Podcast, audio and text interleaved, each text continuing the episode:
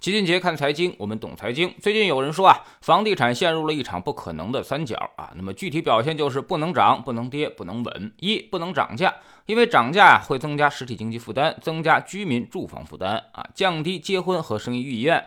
那么继续推高房地产呢，就是泡沫化、金融化，后面会发生巨大的风险。二不能降价啊，那么降价会增加金融市场风险，开发商负债就高达十几万亿啊，那么银行会有大量的坏账产生。同时呢，由于大量的项目烂尾，那么购房者啊收不到房也会停贷。第三呢，就是不能够稳，房价稳了不涨不跌了，那么全都在观望，购房人就不会进场。就像现在这种情况，房子卖不出去，楼市低迷，经济需求无法刺激得到释放，看似好像很有道理。我们真的已经陷入到了巨大的纠结和矛盾当中，很多朋友也都在纷纷转发表示担忧啊。但其实老齐看来，这就是无病呻吟，故意在夸大矛盾。首先呢，谁说不能涨？有人口持续流入的地方，当然可以涨。只是这次呢，我们没有地方给居民端加杠杆了，所以楼市涨幅肯定就没那么大了。再加上之前十几年的大涨，楼市上涨动力已经逐渐枯竭，后边会步入纠结期、分化期。老七之前就讲过很多次，全国前二十大城市，如果以十年为周期的话，大概每年涨幅呢，应该不到百分之五了。这个涨幅是合理的，基本上就是货币增量所带来的。反过来说，你也可以认为它不是房子升值了，而是货币贬值所带来的保值收入。扣除掉通胀之后，房价基本就不会涨了。这种情况啊，不会加重实体经济风险，也不会增加居民负担啊。只要能够让收入增长跑赢房价增速，那么就没什么太大问题。那么有人问了，有没有能够暴涨的房子呢？啊，肯定是有的。比如说真正的豪宅，动辄几千万、上亿的那种，这种东西呢，只在富裕阶层之间流动，它没有降价的可能。他们的存在就是为了吸收社会上过量的流动性。任何时代都有这种东西啊，比如古董和收藏品，它们跟豪宅的性质是一样的。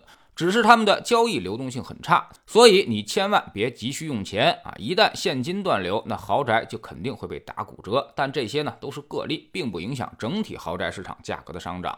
其次呢，就是谁说不能跌？人口持续流出的地方，它就会跌，而且可能不光是下跌，还得大跌，甚至呢最后跌到流动性枯竭啊，打几折你也卖不出去的那种。比如鹤岗、玉门这几个城市，未来大部分城市都会鹤岗化，十几万一套房子可能就是常态。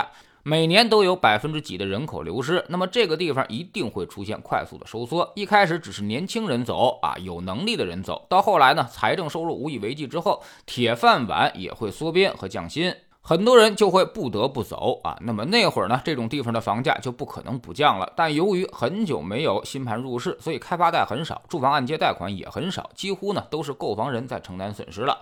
金融体系不会受到巨大冲击，未来三四五线城市大部分都会这样。其实呢，现在已经开始，只是很多人还不知不觉。第三呢，就是谁说不能稳？楼价稳，并不代表它不涨不跌，一直维持在一个价格之上啊，波动的稳，它也是稳，只要是涨幅和。跌幅都在可控的范围之内，就不会出太大的问题。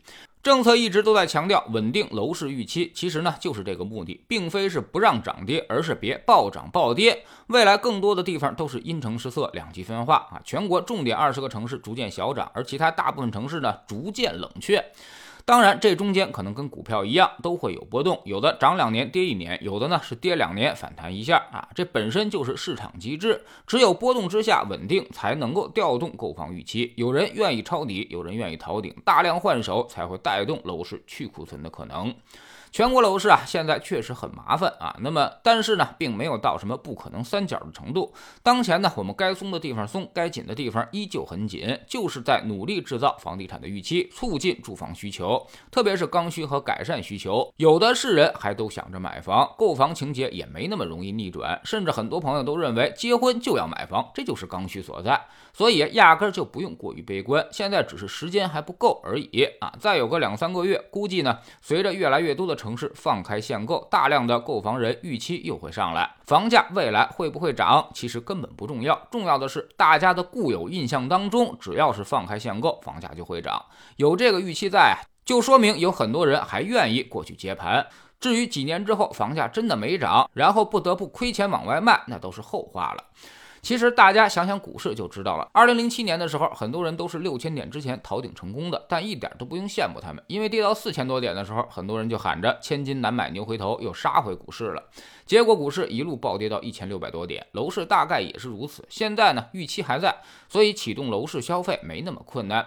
真正困难的是几年之后啊，大家的预期完全扭转之后，知道买房子很坑了啊，那时候恐怕为时已晚。楼市跟股市最大的不同就在于，股票只要你降价就能够卖得出去，而楼市呢，还真不一定。一旦城市收缩，你可能真的就很难再找到那个接盘者了。那时候啊，如果自己住可能还好，心里稍微好过一些；但如果自己不住，纯买来投资的。可能会比血本无归还要惨，因为血本无归，你顶多也就赔掉本金，而到时候呢，你可能还要交各种税费。在知识星球清洁的粉丝群里面，我们反复强调了时代变迁了啊，房子给大家带来的时代红利结束了，先知先觉者已经都带着财富离场，而后知后觉者呢，会用自己几代人的积蓄去填坑，这就是一场财富的再分配。有些凭运气赚到的钱呀，是该凭实力输回去的时候了。我们总说投资没风险，没文化才有风险，学点投资的真本。事从下载知识星球找齐俊杰的粉丝群开始。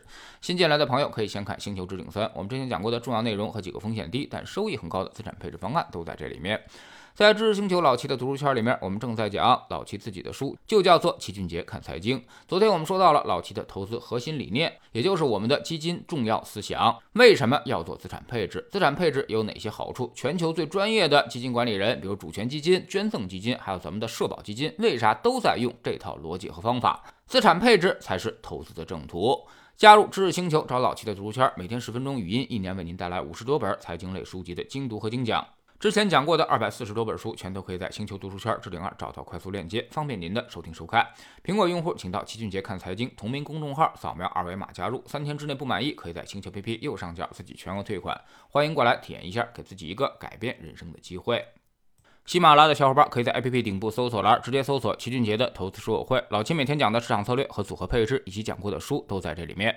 读万卷书，行万里路，让自己获得提升的同时，也可以产生源源不断的投资收益。